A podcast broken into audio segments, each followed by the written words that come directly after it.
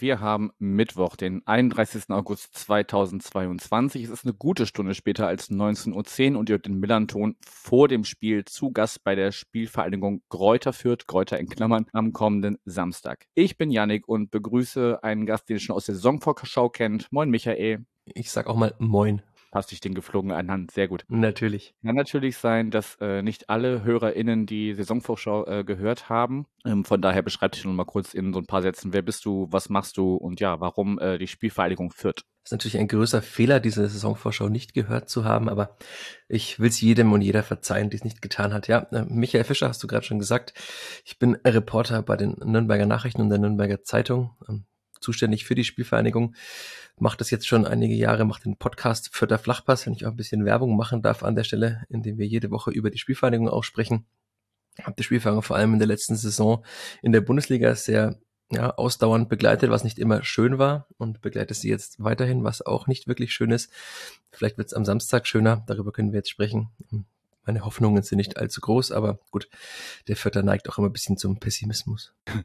Okay, damit baust du ja schon eine super Brücke. Ich würde tatsächlich, auch wenn es weh tut, einmal so kurz ein bisschen äh, mit dir zurückblicken, wie die Saison bisher so für die Spielvereinigung verlaufen ist. Es ging am, ging am ersten Spieltag los mit einem äh, 2 zu 2 zu Hause gegen Holstein Kiel. Dann hattet ihr direkt das Derby vor der Brust zu Gast beim ersten FC Nürnberg, 2 zu 0 verloren. Ein Punkt am nächsten Spieltag wieder zu Hause gegen den KSC. Ähm, vierter Spieltag bei Fortuna Düsseldorf 2 zu 2. Fünfter Spieltag äh, zu Hause gegen den ersten FC Kaiserslautern 1 zu 3 und jetzt zuletzt äh, in Hannover 2 zu 1 verloren. Vielleicht magst du es so anhand der bisherigen Spiele so ein bisschen festmachen? Du hast ja bestimmt nicht nur Schlechtes gesehen, aber am Ende stehen halt drei Punkte und äh, damit Platz 17 aktuell.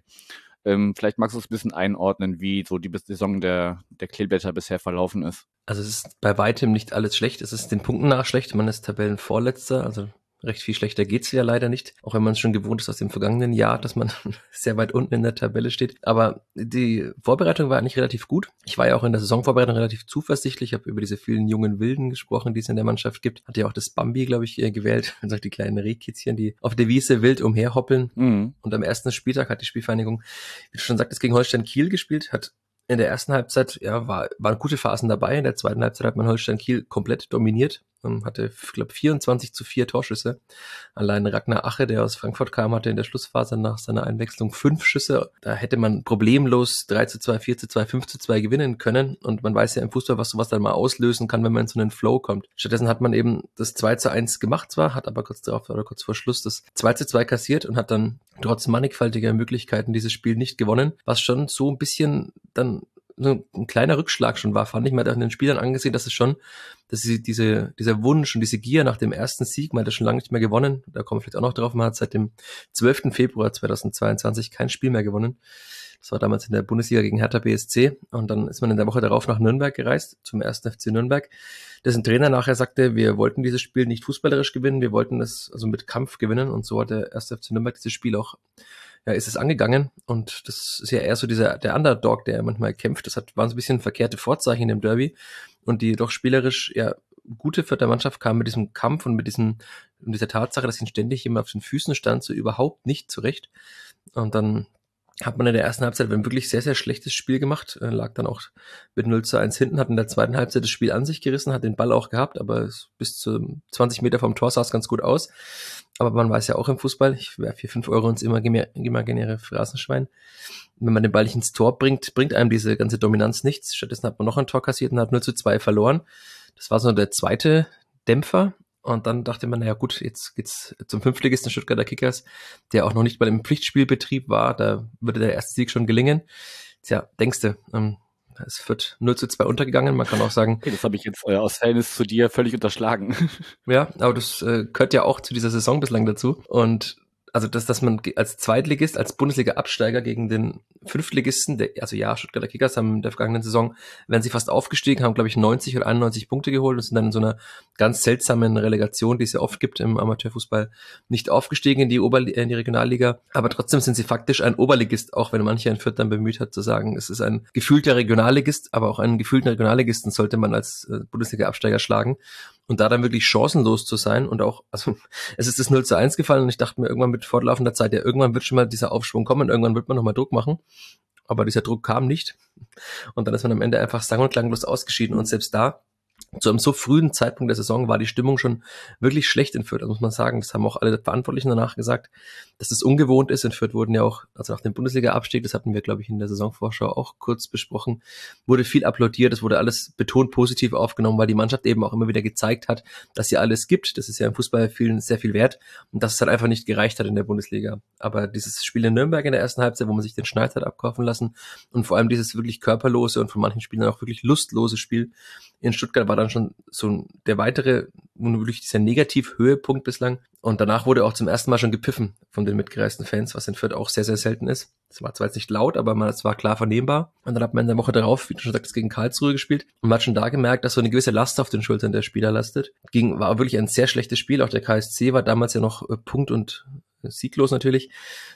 Fürth hätte das Spiel, denke ich mal, gewonnen, hat 1 zu 0 geführt und dann hat der Schiedsrichter einen ganz, ganz, ganz seltsamen äh, Handelfmeter gepfiffen, von dem hinterher eigentlich jeder sagte, naja, eigentlich war es überhaupt keiner. Auch Christian Eichner, der Karlsruher Trainer, hat gesagt, ihr Glück war, dass irgendjemand Hand gesehen hat. Und dann gab es einen Elfmeter für den KSC und so ging dieses Spiel 1 zu 1 aus und das, das wäre wieder so ein Befreiungsschlag gewesen. Stattdessen war es halt wieder kein Sieg, wieder ein kleiner Rückschlag zumindest. Und dann äh, durch Düsseldorf war dann das Spiel darauf, oder? Du hast, du hast gerade alles so schön vorgelesen. Genau, Düsseldorf auswärts war danach. Ja, genau. Also da hat dann auch wieder Düsseldorf geführt, ähm, auch am Ende, also man, man ist, glaube ich, selbst in Führung gegangen, genau, vor der Pause ist man selbst in Führung gegangen. Dann hat Düsseldorf das Spiel gedreht mit zwei Standardsituationen, was auch ein vierter Problem war in der Bundesliga-Saison, was jetzt wieder ein Problem war. Und dann hatte man wirklich, dann dachte man, okay, 2 zu 1 für Düsseldorf, da kommt diese Mannschaft nicht mehr zurück. Ja, und sie kam eben doch zurück. Das haben dann eben auch alle gelobt, dass diese Mannschaft noch so viel, wie man äh, in LinkedIn-Sprech wahrscheinlich sagen würde, Resilienz äh, gezeigt hat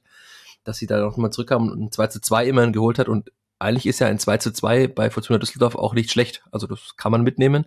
Es ist halt nur schlecht, wenn man noch kein Spiel gewonnen hat mhm. und auch danach kein Spiel gewinnt. Und dieses 2 zu 2 war nur einer von drei Punkten, denn in der Woche darauf hat man gegen den ersten FC Kaiserslautern gespielt, wieder eine wirklich sehr, sehr gute erste Halbzeit gespielt, hätte da also 13-0, 14-0 führen müssen zur Pause weiß nicht, ob ihr viele Freunde von Expected Goals gibt. Wahrscheinlich einen in eurem Team bei Millanton, der den, großer... Den gibt's mindestens und ich glaube auch in den HörerInnen, unter den HörerInnen gibt's da aber auch einige. Okay. Ähm, Fürth hatte da laut, also es gibt ja unterschiedliche Anbieter und unterschiedliche äh, Zählweisen, aber Fürth hatte über vier Expected Goals in diesem Spiel gegen Kaiserslautern und hat aber dann halt ähm, in der ersten Halbzeit nur ein Tor geschossen.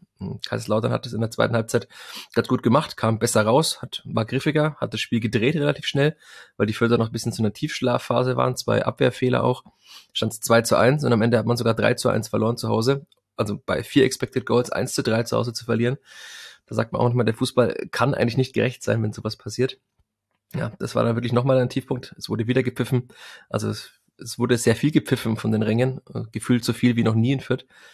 Und dann vergangene Woche, vergangenes Wochenende in Hannover, ja, war, war ein okayes Spiel. Fürth hat taktisch auch umgestellt, hat anders gespielt, hat mit einem breiteren System gespielt, also erst ein flaches 4-4-2 und dann 4-2-3-1. Sonst war es ja auch wie beim FCSP eine Raute oft in Fürth. Also es könnte sein, dass es das Spiel Raute gegen Raute gibt am kommenden Wochenende. Und Fürth hat damit Hannover doch vor einige Probleme gestellt, hat ganz gut mitgespielt, hat wieder mal keine Tore gemacht. Unter anderem Dixon Abiyama, der ja im Aufstiegsjahr äh, mit sieben Toren damals der beste Zweitliga-Joker war, ähm, weil er eigentlich immer von der Bank kam und am Ende die müden äh, Abwehrspieler äh, ist ihn davon gedribbelt und der hat eben seit dem Aufstiegsspiel im Mai 2021 gegen Düsseldorf kein Tor mehr geschossen, auch in diesem Spiel wieder allein vom Torwart vergeben. Am Ende hat man dann das 1 zu 1 zumindest noch gemacht, nachdem er wieder zurücklag. Und fünf Minuten nach diesem Tor von Afimiko Pululu, äh, Premierentor für Fürth, ein Angriff der Hannoveraner, eine Flanke und natürlich solche Geschichten schreibt nur der Fußball. Harvard Nielsen, der Ex-Vierter, köpft die Vierter noch weiter in die Krise. Und man verliert 1 zu 2 und ist jetzt auf Tabellenplatz 17 mit, ja, wenig Hoffnung, dass es besser wird. Ich bin jetzt noch gespannt. Zum Zeitpunkt der Aufnahme ist zumindest schon mal ein Transfer geschehen, aber es könnte vielleicht am Deadline Day noch mehr passieren. Vielleicht auch nicht, aber ähm, die Lage bei der Spielförderung war schon mal besser, sagen wir so. Ja, das werden wir auf jeden Fall beobachten. Äh, man munkelt ja auch, dass bei uns da noch äh, was passieren könnte. Also die Stimmen werden ja laut, dass bei uns vorne eigentlich auch etwas doch so dieser klassische Knipser fehlt. Diese mangelnde Effizienz vorm Tor habe ich jetzt so aus deinen Schilderungen äh, rausgehört, ne, dass die XG-Werte eigentlich höher sind als das, was man da wirklich draus macht und dann hinten halt ab und zu unsicher steht. Und äh, ich meine jetzt zumindest im, im zum letzten Spiel äh, bei Hannover, was ja auch noch gegen euren äh, Ex-Trainer Stefan Leitl war. Das kommt noch dazu. Genau. Hatte dann äh, euer Trainer auch gesagt, dass es dann halt auch, ja, dass dann halt äh, Fehler gemacht wurden, die dann auf dem Niveau einfach bestraft werden. Ne? Also dass du dann einfach wirklich dann, ja, und dann halt äh, entscheidende zwei Male ähm, ähm, nicht, nicht gut agierst und das dann oft im Zweitliga-Betrieb äh, halt bestraft. Ähm, Raute gegen Raute weiß ich gar nicht. Wir haben ja mittlerweile, das war ja unsere Schwachstelle in der äh, letzten Rückrunde, ähm, dass wir irgendwann ausrechenbar waren mit diesen äh, 4-4-2 mit äh, Raute. Von daher gibt es jetzt auch öfters so ein äh, 4-4-2 flach, aber ich bin da wirklich der falsche Ansprechpartner. Ich weiß nur, dass wir da mittlerweile ein bisschen flexibler sind und äh, auch was, was den, den ähm, Spielaufbau und den, den, die Angriffsvorbereitung angeht, dass es da ähm, mehr Variabilität gibt. Ähm, aber wie gesagt, da müsstet ihr Tims Taktikanalysen lesen, um da genauer informiert zu sein. Oder das Spiel einfach mal anschauen mit Blick auf die Taktik. Schärft den Blick ja auch. Ja, gut, das äh, ja, natürlich, Tims Texte zu lesen lohnt sich immer. Kürzen ist auch nicht jedem so leicht dann da, gerade wenn man vor Ort im Stadion ist, hat man ja selten ja. so den, den, Blick drauf. Das muss man schon vor dem Bildschirm wahrscheinlich machen. Jetzt stellt sich mir natürlich die Frage, du hast schon gesagt, ne, drei, drei Unentschieden, macht drei Punkte aus sechs Spielen. Ähm, ich hatte aber auch in deiner letzten äh, Episode vom Vierter Flachpass, hattest du den äh, Flo Zenger zu Gast, liebe Grüße, war ja auch in der Saisonvorschau zu, zugegen. Laut Expected Points, wieder so eine, so eine Statistik, von der manche Fans sind, manche nicht, sollte das Kleeblatt eigentlich bei 7,3 stehen, wenn ich es mir richtig gemerkt habe. Also ähm, auch da die Zahlen nicht so, wie sie eigentlich äh, hätten sein können. Dann stellt sich natürlich jetzt gerade von außen die Frage, wie äh, fest sitzt denn dann äh, der Trainer Marc Schneider, den hatten wir auch in der Saisonvorschau ein bisschen ausführlicher beleuchtet, weil er ja ein sehr unbeschriebenes Blatt ist, zumindest was den deutschen Fußball angeht. Wie fest sitzt der noch im Sattel aus deiner Sicht? Also diese Frage hat Rashid Asusi gestellt bekommen von den Kolleginnen von Sky und er hat äh, gesagt, er bewertet nicht nur die reinen Ergebnisse, sondern auch die Arbeit auf dem Platz und wie die Mannschaft auftritt. Das ist ja so ein bisschen auch das, was du gerade angesprochen hattest. Fürth hätte, könnte viel mehr Punkte haben, vor allem natürlich aus diesen zwei Heimspielen gegen Kiel und Kaiserslautern, wo man also 24 zu 4 Torschüsse, kannst du nochmal sich auf der Zunge zergehen lassen, dass dann am Ende da ein 2 zu 2 rauskommt, ist schon sehr, sehr bitter. Und klar, also Fürth hätte die drei Heimspiele, die es hatte, problemlos gewinnen können. Das wäre ohne weiteres möglich gewesen in einer Welt, die gerecht ist. Auch gegen den KSC, wie ich vorhin sagte, da war ein ganz schön strittiger Pfiff dabei, der zum Elfmeter führte. Hätte man da diese Spiele gewonnen, würde die Welt anders aussehen und niemand würde über Mark Schneider sprechen. So wird natürlich sehr laut mittlerweile über Mark Schneider gesprochen. Das Witzige war, beim letzten Heimspiel gegen Kaiserslautern hat Dirk Schuster auf der PK in seinem Eingangsstatement sogar gesagt, äh, in Fürth werden alle gut beraten, doch bitte an diesem Trainer festzuhalten und ihn nicht in Frage zu stellen. Was auch niemand getan hat, aber Dirk Schuster hat das schon mal in aller Öffentlichkeit klargestellt und hat so eine Mini-Trainer-Diskussion in Fürth eröffnet, was jetzt bei den Fürther Verantwortlichen auch nicht allzu gut ankam. Aber ja, Mark Schneider sitzt noch fest im Sattel, zumindest nach ähm, Äußerungen der Verantwortlichen. Aber ich kann mir schon vorstellen, wenn es jetzt, also am Wochenende, wenn es wieder schief gehen sollte, wird natürlich die Unruhe noch größer. Dann hat man danach auch ein sehr, sehr schwieriges Auswärtsspiel, auch ein sehr, sehr wichtiges Auswärtsspiel beim ersten FC Magdeburg, der ja auch in der Tabelle sehr weit hinten steht. Und vor der Länderspielpause noch ein Spiel gegen den SC Paderborn. Ich äh, bin kein Freund davon, sich festzulegen, ob es irgendwelche Ultimaten gibt, aber ich würde schon so weit gehen sagen, dass wenn bis zu diesem 18. September ist, glaube ich, das Spiel gegen Paderborn, wenn bis dahin man weiterhin auf Platz 17 steht und weiter nicht gewonnen hat, dann muss man über den Trainer nachdenken. Also so bitter das ist, sind die Mechanismen des Profifußballs und Marc Schneider ist halt dann, also wäre dann schon seit neun Spielen sieglos. Das, also so langsam nimmt die Tabelle ja auch an Konturen an und wird immer wichtiger. Und äh, nach einem Viertel der Saison, wenn man weiterhin sieglos ist, dann ist es halt äh, leider so, dass der Trainer dran glauben muss. Er ist ein sehr netter Mensch immer noch, also sehr zugänglich. Hat jetzt zuletzt auch viel probiert. Also am Anfang dachte ich, er wäre ein bisschen taktisch noch stur, aber er hat jetzt umgestellt, hat auch Spieler wie Timothy Tillman und Julian Green, ne, die er auch trotz schwacher Leistung am Anfang hat spielen lassen, mal auf die Bank gesetzt, hat damit Zeichen gesetzt. Also er hat einiges probiert. Ich fand auch, dass es in Hannover ein ganz gutes Auswärtsspiel sogar war, wenn man einfach seine Tore macht, wenn man von den Chancen, die man hat, einfach zwei reinmacht und halt nicht zwei Fehler macht hinten, dann gewinnt man Auswärtsspiel mal, holt zumindest einen Punkt. Und das ist halt das, was Fürth so ein bisschen gerade abgeht. Also es wurde zuletzt als mangelnde Konsequenz in der gegnerischen und der eigenen Box, ich mag dieses Wort Box ja überhaupt nicht, aber im eigenen und gegnerischen Strafraum, hm. wurde es ein bisschen beschrieben. Also das ist ja ganz, wenn es um den zwei Millimeter beim Kopfballduell fehlen und zwei Millimeter beim Schuss auf der anderen Seite fehlen, dann kann das halt schon eben statt einem 1-0 0 zu 1 sein. Und so war es halt leider oft in aus vierter Sicht. Und klar, das wird der Rucksack, den alle Spieler aufhaben, wird immer schwerer. Das merkt man, die Last auf den Schultern wird immer schwerer, weil man, wie ich vorhin schon sagte, eben seit jetzt über einem halben Jahr schon nicht mehr gewonnen hat. Es sind sechseinhalb Monate ohne Sieg. Insgesamt äh, 19 Spiele, glaube ich, sind es jetzt. Und äh, auch nur drei Siege aus den letzten 41 Spielen. Ja, das klingt alles andere als positiv und äh, ja, Hoffnung machend auf jeden Fall. Es ist ja aber auch, äh, wenn du sagst, äh, auch Marc Schneider hat so einiges schon probiert, wie er darauf reagieren kann, auf diese ja, Ergebniskrise auf jeden Fall. Und äh, du hast ja auch gesagt, ähm, sonst, man sieht auch positive Aspekte, man muss halt nur dieses Ding da vorne einfach mal machen und hinten ein bisschen stabiler stehen, um das mal so zusammenzufassen. Es ist ja aber ja auch im Kader noch ein bisschen was passiert. Wir hatten in der Saisonvorschau ja die äh, Transfer schon so ein bisschen beleuchtet zu dem Stand, den wir damals hatten. Ähm, seitdem ist auch gar nicht mehr so viel passiert, aber ähm, passt ganz gut zu den jungen Rehkitzen, die du damals, mit denen du damals äh, die Vierter verglichen hast. Ähm, es ist noch Marco John ausgeliehen worden. Ich glaube, man spricht ihn John aus. Ja. 20 Jahre jung, linker Verteidiger, ausgeliehen von der TSG Hoffenheim. Dann äh, Lucien Litbarski von äh, der Wolfsburger U19 äh, fürs offensive Mittelfeld. Der Sohn von Pierre Litbarski. Genau, das äh, kann man sich bei dem, bei dem Nachnamen wahrscheinlich schon denken. Der ist ja nicht so häufig. Und äh, jetzt zuletzt wurde bekannt äh, Damian Michalski von, ähm, habe ich von Flo Zenger gelernt, Wishwa Brock. Ja, falsch, falsch. Ich habe das. Doch falsch. das Witzige war, ich hatte äh, mit, es gibt einige äh, polnischstämmige Fans der Spielvereinigung und die haben den Podcast natürlich auch gehört und hatten dann waren gleich haben aufgeregt und haben direkt korrigiert. Dann hatte ich einen Tweet abgesetzt äh, mit der vermeintlich richtigen Version und dann hat mich nochmal jemand berichtigt, dass das immer noch falsch sei. Ich hatte es als Wiswa Potsk ähm, lautmalerisch aufgeschrieben. Das heißt aber wohl Wisua Puotsk. Also dieses L wird nicht als L ausgesprochen. Genau, das, das hatte ich ja gerade versucht auch zu machen, aber das, das CK ist kein K, sondern ein Sk. Wisła Potsk. Purzk, sorry. Also äh, für alle Freunde des polnischen Fußballs. Es lohnt sich, diese Namen mal auszusprechen. Aber diese Sprache, ich habe ja. versucht, bisschen äh, die Texte zu lesen, die es vor diesen Transfer in polnischen Medien mannigfaltig gab. Es ist nicht sehr einfach.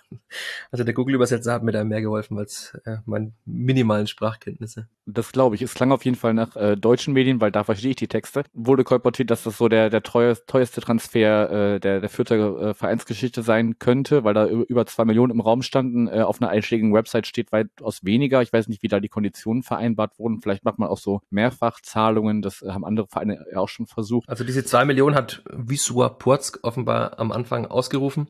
Zumindest laut polnischen Medien. Aber so ein bisschen, ich habe mit einigen Beobachtern, rein männlich, deswegen auch nicht gegendert, mit einigen äh, Beobachtern des polnischen Fußballs gesprochen und die sagten, dass es völlig illusorisch sei, zwei Millionen für einen Verteidiger aus der polnischen Liga zu verlangen, dass eher eine Million äh, möglich wäre, schon vielleicht sogar so 700.000. Und am Ende ist es wohl jetzt auch die Zahl geworden. Also laut polnischen Medien sind es 500.000. Die Vierter haben das nicht verkündet. Natürlich, wie so oft, äh, über die Ablösemodalitäten wurde Stillschweigen vereinbart, stand in der Mitteilung. Aber angeblich sind es 500.000 plus verschiedener Boni, zum Beispiel äh, weitere 50.000 für 20 Spiele oder nochmal 50.000 für 40 Spiele. Und, äh, was ganz witzig ist, äh, 100.000 Euro Nachzahlung, wenn Damian Michalski, wie er ausgesprochen wird, habe ich auch von unseren polnischen Hörerinnen und Hörern gehört, ähm, dann würden noch mal 100.000 fällig, wenn er in die Nationalmannschaft berufen wird. Aber das halte ich jetzt mal noch für ausgeschlossen. Erstmal die vierte Defensive stabilisieren. Ähm, die WM im Winter, auf die wir uns alle so sehr freuen, ist ja doch noch ein bisschen weg. das stimmt. Ja, dann ähm, orten noch mal die drei äh, Zugänge so ein bisschen ein. Ich hatte bei dir äh, auch gehört, dass äh, Litbarski erstmal äh, zwangs äh, äh degradiert wurde sozusagen in die U23 aus äh, disziplinarischen Gründen. Mittlerweile hat er wieder bei den Profis mittrainiert. Aber ordnen doch mal alle drei so ein bisschen ein. Wahrscheinlich ähm, ist nur Mich Michalski der Wechsel, der jetzt von Anfang an auch äh, direkt helfen soll, oder? Puh, äh, also bei Marco Jon also kam ja am Freitagnachmittag um 16 Uhr, zumindest kam da die Mitteilung der Spielvereinigung und hat dann nur das Abschlusstraining mitgemacht am Samstagvormittag vor der Abfahrt nach Hannover. Und weil Luca Itter sich unter der Woche verletzt hatte und man Jedro Willems unbedingt noch verkaufen möchte, äh, der dann auch gar nicht im Kader stand, hat Marco Jon nach einem Abschlusstraining sofort äh, von Anfang an gespielt in Hannover. Und jetzt äh, am Mittwoch, an dem wir aufnehmen, war ich beim Training der Spielvereinigung. Da hat Itter nur individuell trainiert. Das heißt, es ist gut möglich, dass Jon direkt wieder in der Startelf stehen wird. Ich finde, er hat es auch gut gemacht. Also man hat ihm angemerkt. Aber ich meine, also ich meinte das so, dass er wahrscheinlich nicht verpflichtet wurde, um Itter direkt zu ersetzen, oder? Nicht um ihn zu ersetzen, aber doch um ihm wahrscheinlich Druck zu machen. Also ich habe das jetzt okay. auch schon noch als ein Zeichen an Itter gedeutet, von dem man sich ja sehr viel versprochen hat. Der war ja ausgeliehen aus Freiburg eineinhalb Jahre lang. Martin dann für so kolportierte 300.000 äh, vom SC Freiburg fest verpflichtet im Sommer. Fürth gibt jetzt ja auch nicht so viel Geld für Transfers aus und seine Leistungen waren dann doch auch relativ schwanken. Also defensiv steht er ganz gut, aber offensiv, da kamen sehr, sehr wenige Flanken an und auch die Herein Eingaben waren wenig präzise. Also ich kann mir vorstellen, dass dieser Transfer eben auch getätigt wurde. Also man hätte ja auch einen 19-Jährigen holen können, der nur ein bisschen Druck machen soll, aber Marco John, der hat schon bei Hoffenheim in der vorletzten Saison in der Rückrunde war er Stammspieler dort, hat so als äh, Wingback links hinten gespielt. Also das ist jetzt keiner, der sagt, ich hocke mich jetzt ein halbes Jahr in Fürth auf die Bank und dann schaue ich mal weiter, sondern er ist für ein Jahr ausgeliehen. Er ist ja auch U20-Nationalspieler gewesen oder U21. Er ist einfach U-Nationalspieler. Jetzt zuletzt nicht mehr, weil er auch verletzt war in der vergangenen Saison sehr viel. Aber also ich kann mir schon vorstellen, dass das ein ganz offener Konkurrenzkampf ist. Ja, und Damian Michalski ist natürlich der Verteidiger, den Fürth ja sehr lange jetzt gesucht hat. Also man hatte ja Gideon Jung, der in der Bundesliga-Saison die ganze Saison fast verletzt ausgefallen ist. Auf den hat man große Hoffnungen gesetzt oder in ihn und er hat sich dann im Trainingslager in einem Testspiel verletzt. Und das war Mitte Juni. Und eigentlich seitdem hat man nach einem neuen Innenverteidiger gesucht. Also man wollte unbedingt noch einen verpflichten. Und dann war es halt blöderweise so, dass man hatte dann noch mit Usama Haddadi, den man im Sommer geholt hat, was ein sehr, sehr guter Transfer war und auch immer noch ist. Also für mich der beste Transfer des Sommers der den linken Innenverteidiger spielt, hatte man dann rechts daneben ja noch Sebastian Griesbeck, der es auch in der Bundesliga gespielt hat. Der hat sich aber dann leider, also verletzt, er ist dann beim Pokalspiel in Stuttgart schon ausgefallen. Da hat ähm, dann Schneider ganz seltsam reagiert, finde ich. Er hat dann Haddadi, der Linksfuß ist, auf den rechten Innenverteidiger gezogen und hat dafür Luca Itter, der Linksverteidiger ist, in die Innenverteidigung gezogen. Also hat sehr viel umgebaut, nur um dem 19-jährigen Oliver Fobasam, der hat mir, glaube ich, auch angesprochen in der Saisonvorschau, der aus Wolfsburg eben auch kam aus der U19, nur um ihn nicht spielen zu lassen, hat danach gesagt, dieser Fobasam brauche noch ein bisschen Zeit und noch ein bisschen Härte, damit er im Männerfußball, wie das ja gern genannt wird, mitspielen kann. Und das hat man, hat man getan. Hat äh, wenig gut geklappt gegen Stuttgart, wie man im Ergebnis sieht. Mhm. Und dann ist Griesbeck, äh, eine Woche später hat er gespielt gegen Karlsruhe, hat sich dann verletzt und seitdem spielt er nicht mehr. Man hat ein großes Geheimnis daraus gemacht. Ähm, also nach meinen Infos hat er einen Muskelbündelriss, äh, hat jetzt auch heute zum ersten Mal wieder individuell mit dem Athletiktrainer trainiert, aber das heißt, er ist auch keine Option fürs Wochenende. Und die vergangenen drei Spiele hat ähm, dann der junge Oliver Fobasam eben doch gespielt, der gegen Stuttgarter Kickers angeblich noch nicht bereit war. Der hat dann aber drei Zweitligaspiele jetzt von Beginn an gemacht und war eben an einigen Toren jetzt schuld. Also in äh, Hannover zuletzt war das ein Ballverlust von Tobias Raschel, aber auch das Zweikampfverhalten war nicht gut von ihm vor dem 0 zu 1. Und vor dem 1 zu 2 war auch er, der das Kopfballduell verloren hat gegen Harvard Nielsen. Also das kann man eben nicht verübeln. Der Junge ist 19 Jahre alt, der sollte reifen. Und es kann jetzt niemand von ihm erwarten, dass er sofort Stammspieler in der zweiten Liga wird. Also dann wäre er ein so großes Talent, dass Wolfsburg ihn wahrscheinlich nicht abgegeben hätte. Und jetzt hat man eben Michalski geholt, endlich. Ich gehe auch davon aus, dass er spielt. Also der hat ja mit Wisła Płock so schön, äh, doch jetzt schon gespielt war mit den auch Tabellenführer in der polnischen Liga und äh, gilt als also der Abwehrchef bei ihnen, nach allem, was ich gelesen habe, soll eben ein physisch starker Innenverteidiger sein, jetzt weniger der, der den Spielaufbau macht, aber das macht in Fürth sowieso Haddadi, der das ganz gut auch die letzten Wochen gemacht hat, auch viel angedribbelt ist. Und das ist halt, was Fürth ein bisschen gefehlt hat. Also er ist 1,89 groß, Michalski soll Kopfball stark sein, offensiv wie defensiv. Also auch die offensiven Kopfbälle sind für ein großes Problem, weil man so eine kleine Mannschaft hat. Deswegen sind Eckbälle eigentlich auch oder allgemein Standards sehr, sehr selten gefährlich, weil die Gegner dann meist kein Problem haben, die einfach zu klären. Noch dazu sind sie oft schlecht getreten. Aber das, also die beiden, ich denke, dass Jon und Michalski am Wochenende auch spielen werden. Ja, Lucian Litbarski, da hat man schon in der Vorbereitung gemerkt, dass es ein sehr, sehr guter Fußballer ist, aber dass er halt auch aus dem Jugendfußball jetzt gerade kommt hat äh, in der Vorbereitung auch unter anderem gegen Rasgrad gab es da ein Testspiel. Da hat man einfach gemerkt, dass er auf diesem Niveau, die haben ja Champions League Qualifikation gespielt, einfach noch Probleme hat. Also sowohl körperlich hat halt einfach einige Zweikämpfe verloren, weil er zu schmächtig war, aber halt auch so, was die Orientierung im Raum und so angeht, er stand mehrmals falsch, da sind fast Gegentor daraus resultiert. Und das, also ich finde auch, dass er von den jungen Spielern, die im Sommer kamen, mit am weitesten weg ist, äh, davon in der zweiten Liga eine Rolle zu spielen.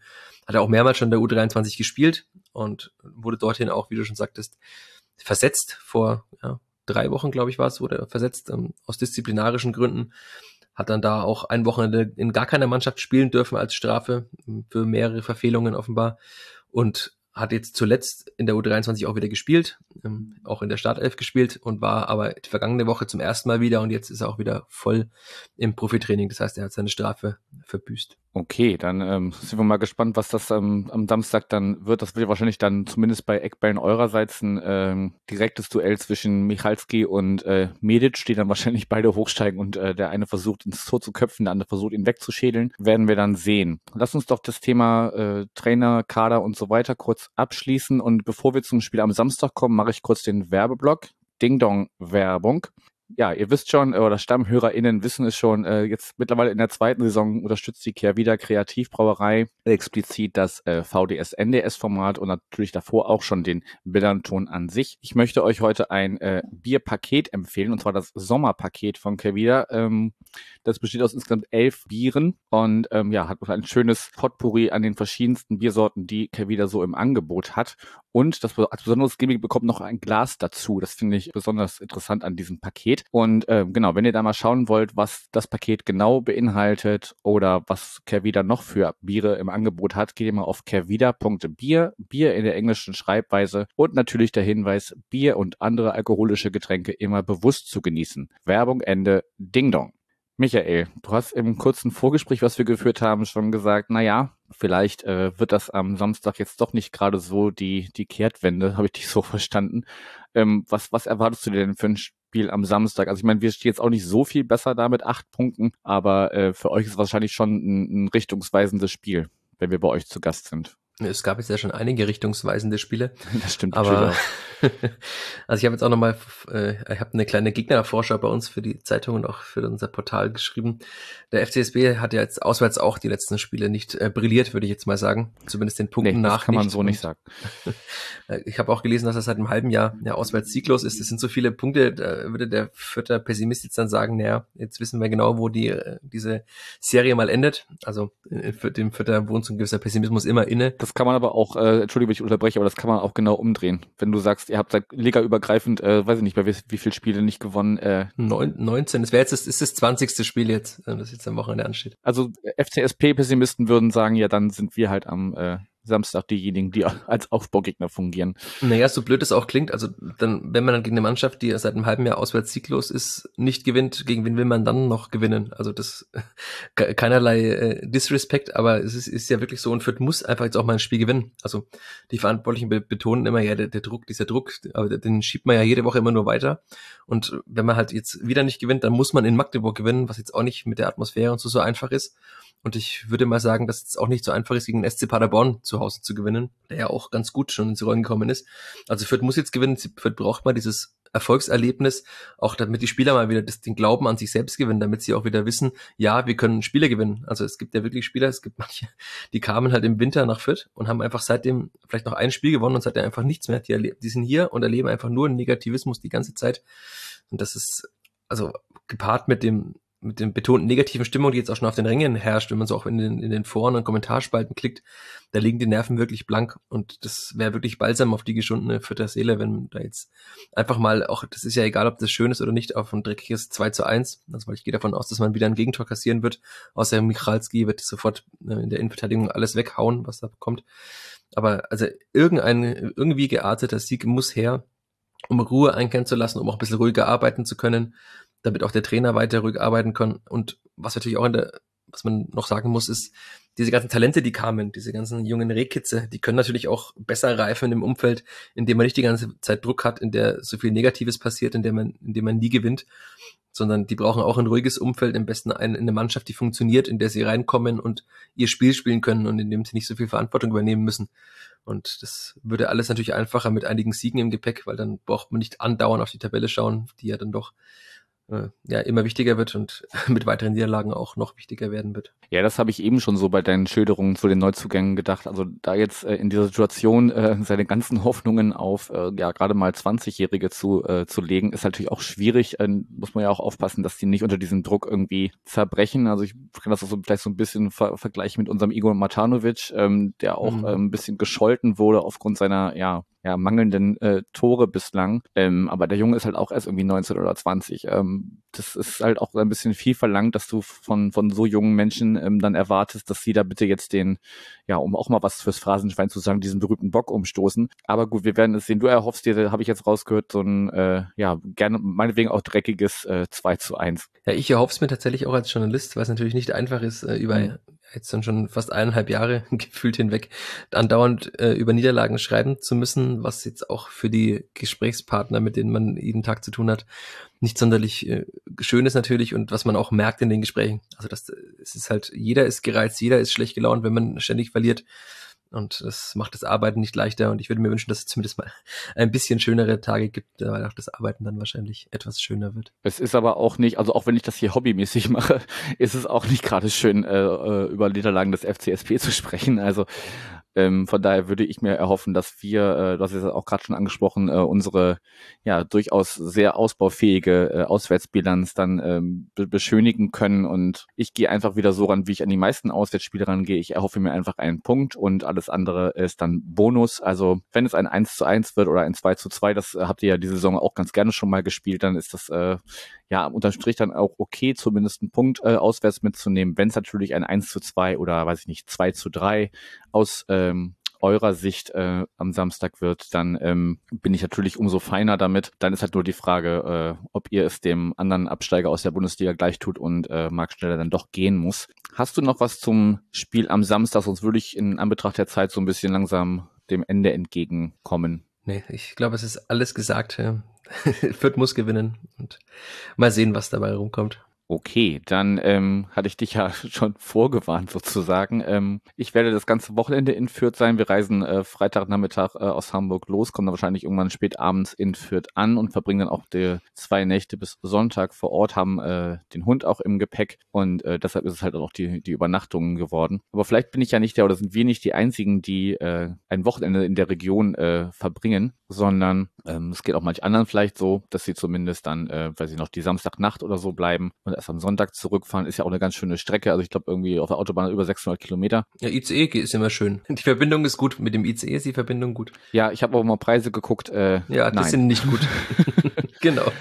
Aber hast du denn vielleicht ein, so als, als Abschluss unseres Gesprächs heute ein paar Empfehlungen, was man sich in Fürth und Umgebung angucken könnte, wenn man ein bisschen länger als nur für die 90 Minuten da ist. Also ich muss zumindest schon mal für dich sagen, wenn du Freitag spät abends oder nachts kommst, wird wahrscheinlich in Fürth nicht mehr allzu viel los sein. Du kommst halt, wenn du aus Hamburg kommst, natürlich in eine bayerische, trotzdem noch Großstadt mit jetzt 130.000 Einwohnern, aber jetzt in keine Metropole. Also da wirst du jetzt wahrscheinlich äh, kein pulsierendes Nachtleben mehr erleben in Fürth. Noch dazu, weil es äh, in Bayern ja, allgemein alles etwas schwieriger ist, damit auch bei uns in Franken. Und in Fürth zum Beispiel in der Altstadt, in der Gustavstraße, der bekannten Kneipenstraße, also da habe ich auch schon sehr oft sehr viele äh, Fans des FCSP gesehen. Da äh, gibt es eine Sperrstunde. Das heißt, um zwei, äh, zwei Uhr nachts äh, müssen die Kneipen auch zumachen. Das heißt, man kann da jetzt auch keine Kneipenabende bis fünf Uhr morgens verbringen, was äh, dank äh, einigen AnwohnerInnen äh, leider gerichtlich erstritten wurde. Das ist, ähm, ja, das ist ein bisschen immer traurig, wenn man in Fürth ist und sagt, okay, jetzt muss ich einfach nach Hause gehen, weil äh, die Kneipe muss einfach zumachen. Aber insgesamt äh, gibt es in Fürth schon sehr viel zu sehen. Ähm, das einige Spötterinnen und Spötter jetzt aus anderen Städten, zum Beispiel aus der Nachbarstadt Nürnberg, würden sagen, das Schönste in Fürth ist die U-Bahn, die nach Nürnberg führt, aber das äh, ist keinesfalls so. Also ich habe jetzt schon die Gustavstraße angesprochen, die Kneipenstraße, da gibt's einige sehr schöne Kneipen, kann man auch gut essen. Ähm, man kann dann auch in der Vierter Altstadt sehr viele alte Fachwerkhäuser, sehr viele schöne Häuser sehen. Vierte ist allgemein, äh, die Denkmal, es nennt sich auch selbst Denkmalstadt, hat äh, über 2000 äh, Baudenkmäler, ist sogar die höchste Baudenkmaldichte in Bayern. Ähm, da kann man schon einiges sehen. Also wie gesagt, Vierte Altstadt haben wir durchflanieren. Ähm, alles schöne alte Häuser. Wie gesagt, gutes Bier gibt's in Franken auch wenn man denn dem Bier zugeneigt ist, essen kann man. Und dann könnte man zum Beispiel auch in den Vierter Stadtpark gehen, jetzt wie du sagst, mit dem Hund. Das ist sehr schön, ist angepflanzt, müsste jetzt auch mittlerweile alles wieder ein bisschen mehr blühen, weil es die letzten Tage ja auch mehr geregnet hat, endlich mal wieder. Also kann man schön, kann man schön Zeit verbringen. In Fürth gibt es auch einiges an Wasser, also gibt ja Flüsse in Fürth. Da kann man auch mit dem Hund schön spazieren gehen.